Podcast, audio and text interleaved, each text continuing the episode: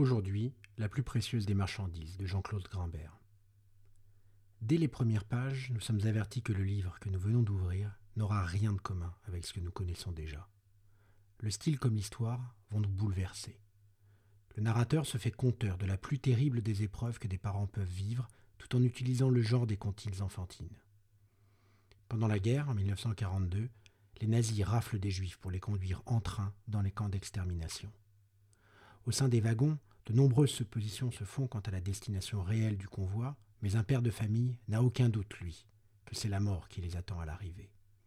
Il va donc décider, malgré l'opposition et les cris de sa femme, de sauver l'un de ses tout jeunes jumeaux en le lançant bien emmailloté dans un châle dans la neige fraîche qui recouvre le bord des voies. C'est elle la plus précieuse des marchandises de ce livre. L'enfant est recueilli par la femme d'un couple du bûcheron qui priait les cieux depuis tant d'années pour devenir parents. S'en suivra le temps de la guerre jusqu'à la libération des camps par les Russes une somme de malheurs et quelques lueurs d'espoir qui permettront au père de survivre à l'horreur et à l'indicible, et à l'enfant de devenir une petite fille. Je ne révèle pas la fin du livre, mais comme dans tout conte, une morale est à trouver. Cette revisite du choix de Sophie est absolument bouleversante, et il faut tout le talent de Grimbert pour nous faire alterner des larmes au sourire.